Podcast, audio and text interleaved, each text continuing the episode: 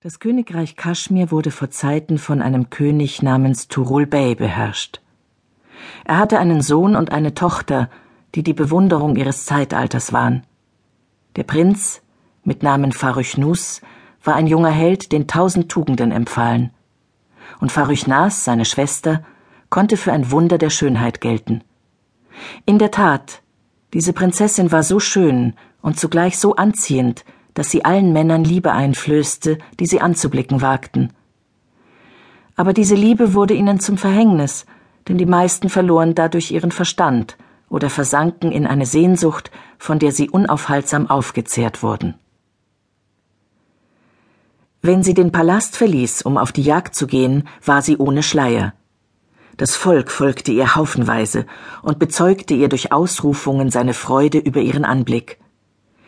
Sie bestieg gewöhnlich ein weißes, rotgeflecktes Tatarenross und ritt in der Mitte von hundert prächtig gekleideten Sklavinnen auf schwarzen Pferden. Diese Sklavinnen waren auch ohne Schleier. Obwohl sie fast alle von großer Schönheit waren, zog doch ihre Herrin allein alle Blicke auf sich. Jeder drängte sich in ihre Nähe, trotz der zahlreichen Wachen, die sie umgaben. Vergeblich hatten die Soldaten den Säbel in der Hand, um das Volk zurückzuhalten. Ja, sie mochten selbst die allzu ungestümen schlagen und töten. Dennoch fanden sich immer wieder Unglückliche, die weit entfernt ein so klägliches Schicksal zu fürchten, vielmehr ein Vergnügen darin zu finden schienen, vor den Augen der Prinzessin zu sterben.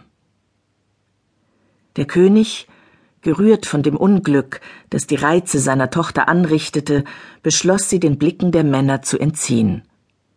Er verbot ihr, den Palast zu verlassen, so dass das Volk sie nicht mehr sah. Indessen verbreitete sich der Ruf ihrer Schönheit durch das ganze Morgenland. Mehrere Könige ließen sich dadurch anziehen, und bald vernahm man zu Kaschmir, dass Gesandte von allen Höfen Asiens um die Prinzessin anzuhalten kämen.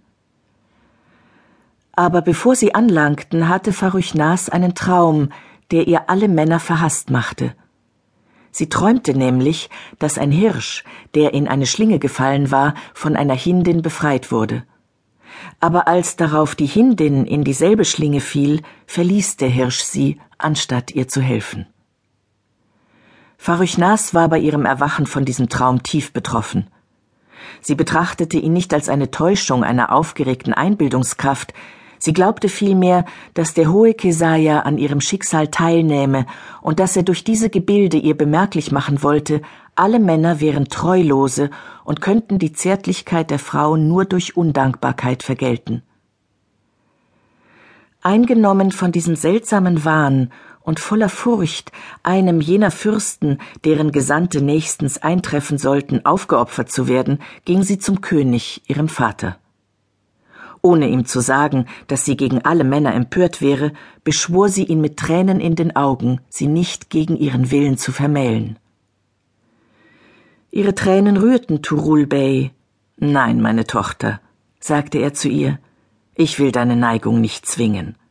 Obschon man gewöhnlich über deinesgleichen verfügt, ohne sie zu befragen, so schwöre ich jedoch bei Kesaja, kein Prinz, und wäre er selbst der Erbe des Sultans von Indien, soll jemals dein Gemahl werden, wenn du nicht einwilligst.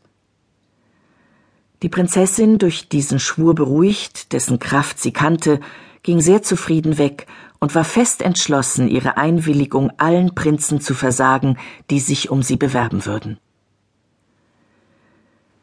Wenige Tage danach kamen Gesandte von verschiedenen Höfen an, Sie wurden nacheinander vorgelassen, und jeder pries die Verbindung mit seinem Herrn und die Verdienste des Prinzen, für den er warb. Der König erzeigte allen viel Höflichkeit.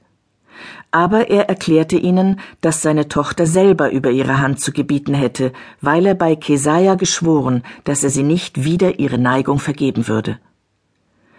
Da nun die Prinzessin jedem ihre Einwilligung versagte, so kehrten die Gesandten wieder heim, sehr betreten, dass ihre Werbung missglückt war.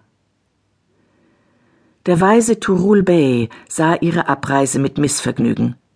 Er fürchtete, ihre Herren könnten, erzürnt über diese Abweisung, auf Rache sinnen. Und verdrießlich, einen Schwur getan zu haben, der ihm einen blutigen Krieg zuziehen konnte, ließ er die Amme der Faruchnas kommen. Südlümeme, sagte er zu ihr,